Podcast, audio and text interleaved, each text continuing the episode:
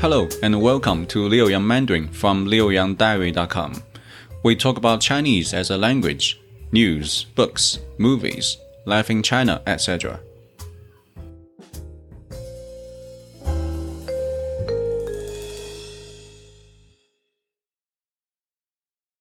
大家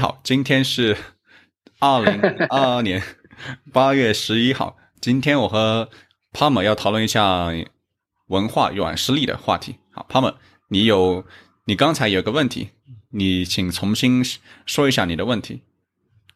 好的，呃，那我的问题是，Leo，你认为未来中国还会从日本或者韩国学习文化软实力政策吗？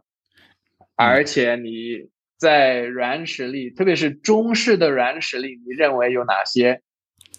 对，好，很广的问题，有点难回答。我试着回答。对，你我可以一步一步的聊。对，好。首先，我觉得中国的软实力和韩国的软实力不一样。比如说，韩国比较重视娱乐圈的文化，但中国的话，最近几年我觉得对娱乐圈的整治，特别是特别是对一些明星的整治，那些明星动不动就被封杀了。我觉得可能中国现在不太想着重发展。娱乐圈的文化软实力，你刚刚说的中式的软实力，我觉得可能有，比如说现在中医是非常受重政府推崇的，政府在大力推崇中医，特别是从我们的习主席上来以后，习主席特别喜欢中医，他上来以后，中医的发展得到了大大的提升。嗯，你呢？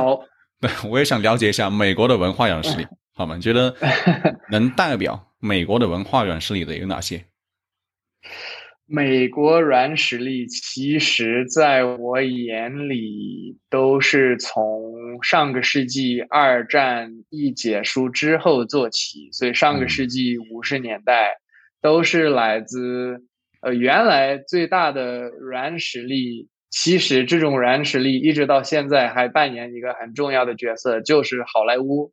和美国娱乐行业，好莱坞，呃，因为基本上全球最受欢迎的几部电影，可能名列前茅的也都应该属于美国，呃，好莱坞，呃，创作的、创造的，所以他们的一些呃，在全球的影响也比较强。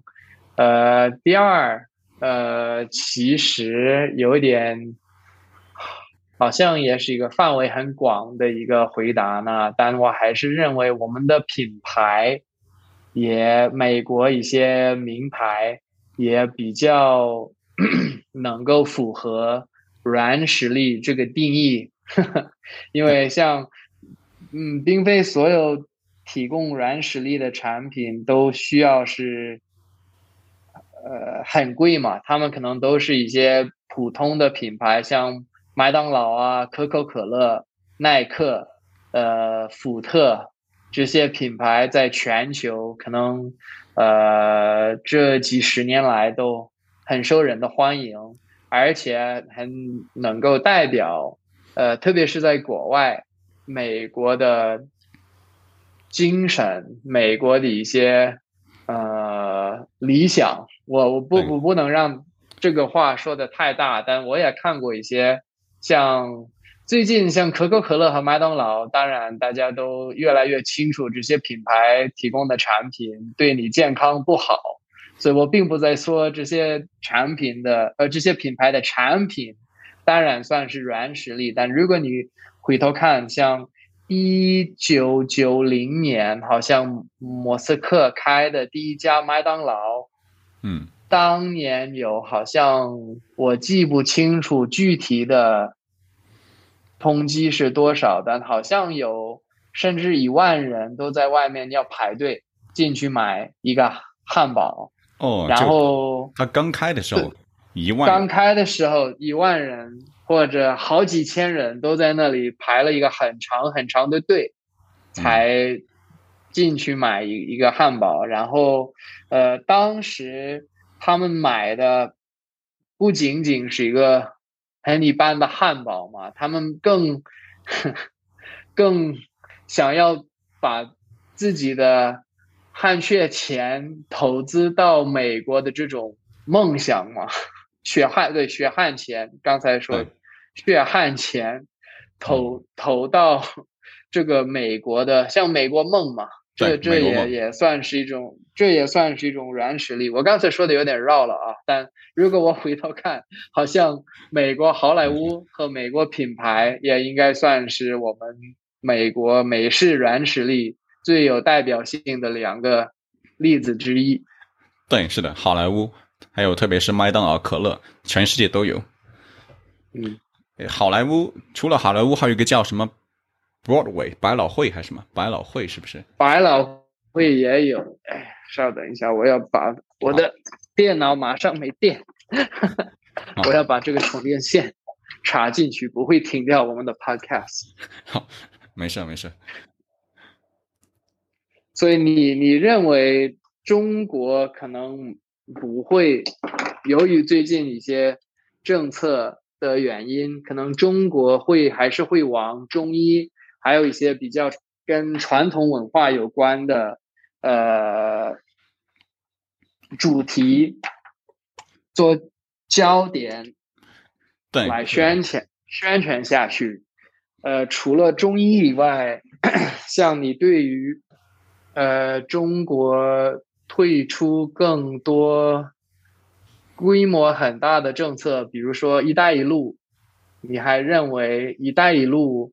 或者呃，在国外投资也算是一种软实力吗？还是这已经回到了硬实力？文，对你刚说的这个“一带一路”，硬实力、软实力都有，去帮助其他国家建设自己的自己的基础设施。然后中国的话，可能他们就会给中国一些政一些优惠政策，比如说让你帮我建。这些基础设施，那我就让你来运营几年，让你来做一些盈利。嗯，对，我我在上海工作的时候，我也发现了政府，特别是当时我不清楚是否给中国国内老百姓看，还是给国外去传播，但好像中国政府。很想要，呃，调整或者让在中国制造的产品，就是中国制造这个口号，对，变成一个从一个呃，止于呃物美价廉或者可能质量不怎么样，但是很有性价比的一种口号。做成一个更意识到高科技和呃这个发是发明力吗？或者这个创造力？创造力，创造力。对，创造力的一一种口号。所以这种中国制造，包括一些呃，就是庆祝一些呃。国内的品牌也都算是一种软实力的措施。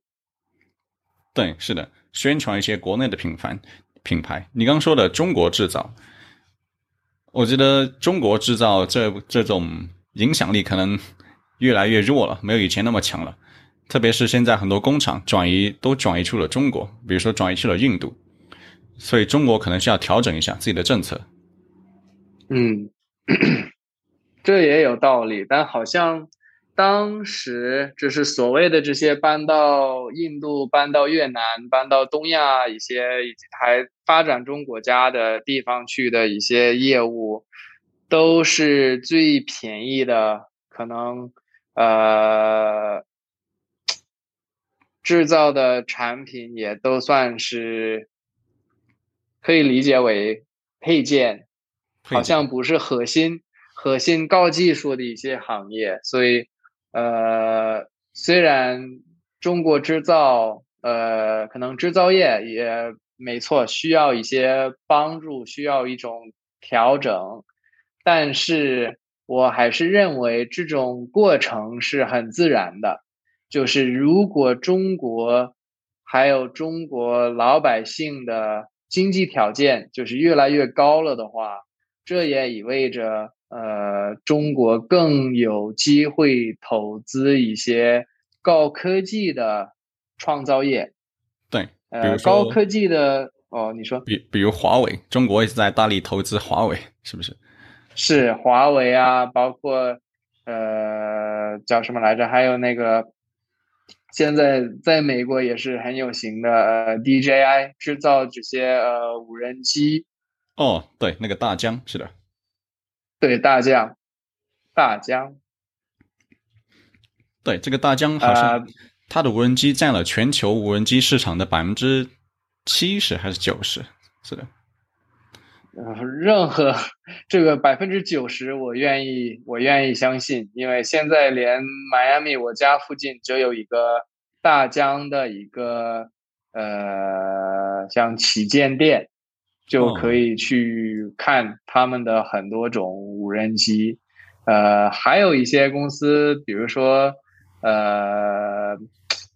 联想啊，比亚迪啊，他们在美国这边也开了呃很多公司，或者他们已经投入了很多钱到这边来去开工，甚至开工厂，呃，而且已经开始在美国去制造他们的产品，所以我还是认为这这也算是软实力和硬实力的一种。站在中间的一种措施，因为在一方面需要依赖中国的很，呃，就是实际 上的一些投资，就是钱提到钱的投资，但当然也影响到呃住在这些项目附近的人，就是他们对中国的一种印象，然后他们对于中国制造或者中国投资的一种概念。也会慢慢的受影响，所以我在这方面，我还是认为这方面的投资也属于一种呃软实力。对，一种软实力的输出。嗯，好好好，那谢谢 Leo，我们下周见啊！谢谢你，胖们，再见。好，再见，Bye bye. Bye bye. That's all for today. I'm Leo from China. If you like our show, follow us on Spotify or wherever you get your podcast. Learn more at liuyangdiary.com. Thanks for listening. See you next time.